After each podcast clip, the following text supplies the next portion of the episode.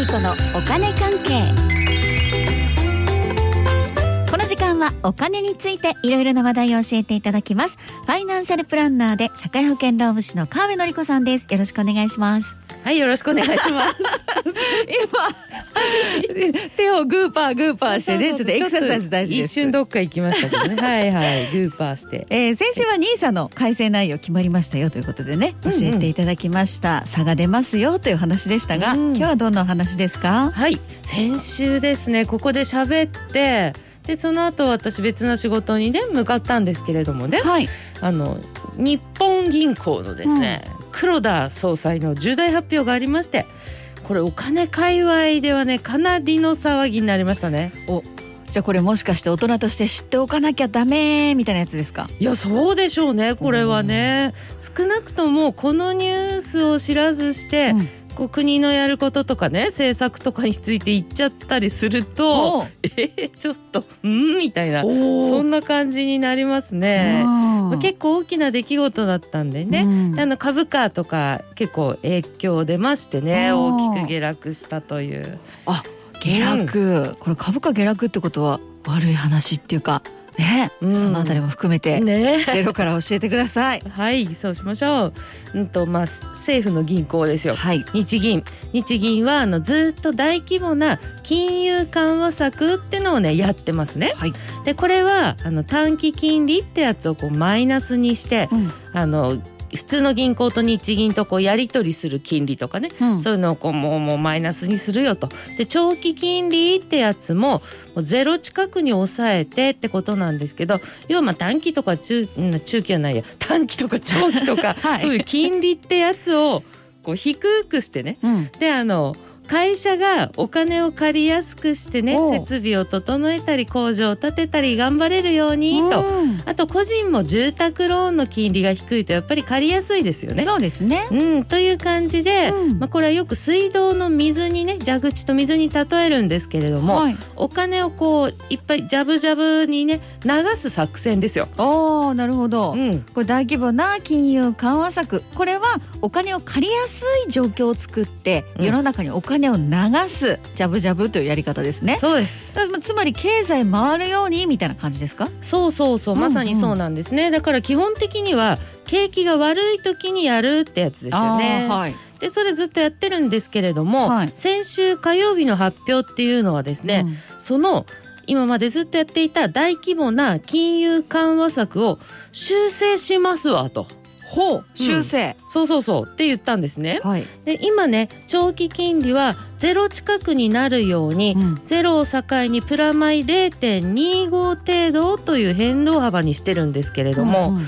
そのね上限を0.5%程度にまあゼロを境にプラマイ0.5ですね。うん。うん、その0.5%程度に引き上げるわとそういうことにね変動幅増えるわっていうことになりました。おーこう金利をゼロ近くにして借りやすくしてお金が回るようにっていう作戦でしたよね。そうずっとね、うんうん、でそれを0.5%まで金利上がっても OK にしますよってことですか？そうそうそうそれがありえるっていうことですよね。それってでも前よりお金回らなくなるんじゃないですか、うんまあねそういう考え方は当然生まれますよね。うん。だから結局のところ今までの金融緩和からうん。事実上のね金融引き締めになるんじゃないのっていう感じでたくさんの人が思ったわけですよね。はい。で金融引き締めっていうのは、はい。景気が良くなってきた時にやるやつで出口戦略なんてものの一つと言われてるんですよ。はでですよ、はい。みんなえー？って思ったから、うん。先週その後どうなったかっていうあと、はい。あの金利が上がるって言われている円うん。にお金が集まってきてうん。円高が進みましたよ。ほで日本の株も大きく下落しましてうね。お金を借りにくくなって経済回らなくなるんじゃないの？って発想になりますからね。はという感じでね動きましたよね。でうん。金利上げたいらうん。株価は下がるっていうのが定番なんでね経済回らなくなるんじゃないのって思うから。じゃあ結局のところ金利は上がるっていう話なんですね。うーんとねいやはいそれがね黒田総裁は利上げとかね金融引き締めではないっていうのをね何回も何回も言ってるんですよ。ほう。ん、日銀がやることとして、うん。あの長期国債っていうのを今まで以上にいっぱい買うからと。買うっていうのはお金をこう市場に流すからうん。引き続き金融緩和ですってこう言い張ってるわけですよね、でも多くの人はおいおいおいおいと、うん。まあ、何を言おうが結果的に金利は上がるんだろうっていう感じで激しく反応しまして。はい。じゃあ結果的に金利が上がったら、うん。我々一般生活者の暮らしはどうなるのかと。そこがねまあねありますよね。大事。うん。ですよね。お願いします。うん、そこ行きますか。はい。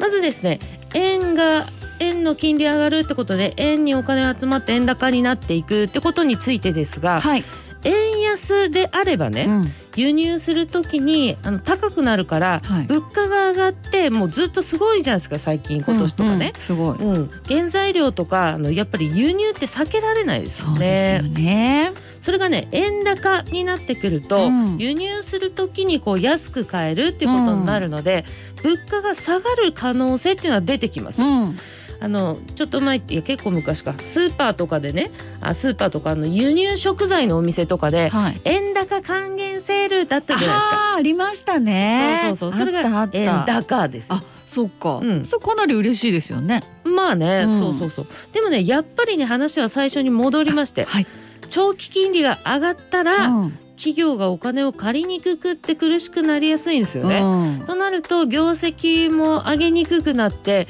給料も上がらないかもなーってこともあるわけですよね。あ。そっか。うん、で輸出が多い企業っていうのは円高は苦しくなりますしね、うん。それとねあの住宅ローンの金利ですよ。あこれに影響ありますよあね。そうですうね、ん、まずね固定金利ってやつが上がって、はい、まあ追って変動金利っていうのも上がってきますよね。うんうん、だからこれから住宅ローン組もうと思っている方は悩みますようんね。あそして今変動金利で借りている人も半年ごとに金利って見直しかかってねあ。行ったりしてちょっと不安になってきますよそうです。どうなるんだろうってね。そうですよ。上がる時ってめちゃめちゃ早いですから。そうなんですね、わあじゃあ人によって影響っていろいろってことですね、そうですね。うん。そうそう。まあ景気もね金利もあの物価とかうん。為替とかも結局ずっと、うんい一緒一緒、うん、ずっと。もうずっと動き続けるんです。はい。なんなら動かすんで。あだからその動きによってうんある人にとってはまあラッキーだあし。ねそうですね。そうそうある人にとってはしんどいしっていうのはこうずっと永遠にあるどうしてもありますよね。うんうん。まあ、そしてね今回のこの発表もいろんな人たちで、まあ、評価もバラバラですよね。で昨日か昨日ね日経新聞の世論調査の記事が出ましてね、うん。この件先週の件ですね。その修正について適切だと回答した人49%、おおうん、微妙。うん。ね。で適切でないっていう人が34%ああとは分かんないとかね、あうんそんな感じでね。本当それぞれってことですよね。ねそうですね。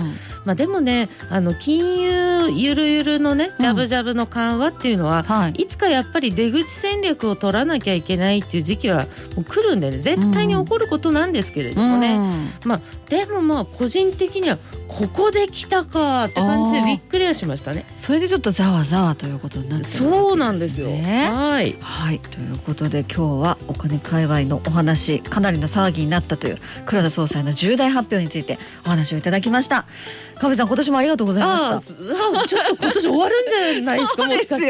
今日今年ラストです。えちょっと勘弁してほしいんだけど無理？無理。もうあと数日で来ます。今年もお世話になりまし2023ていろいろすいません。もう好き勝手やらせてもらって。いろいろすいませんっていいですねあそういろいろ全然全然。はい引き続き来年もよろしくお願いいたします、はい、こちらこそ。ファイナンシャルプランナーで社会保険労務士の川辺典子さんでした。ありがとうございました。はいありがとうございました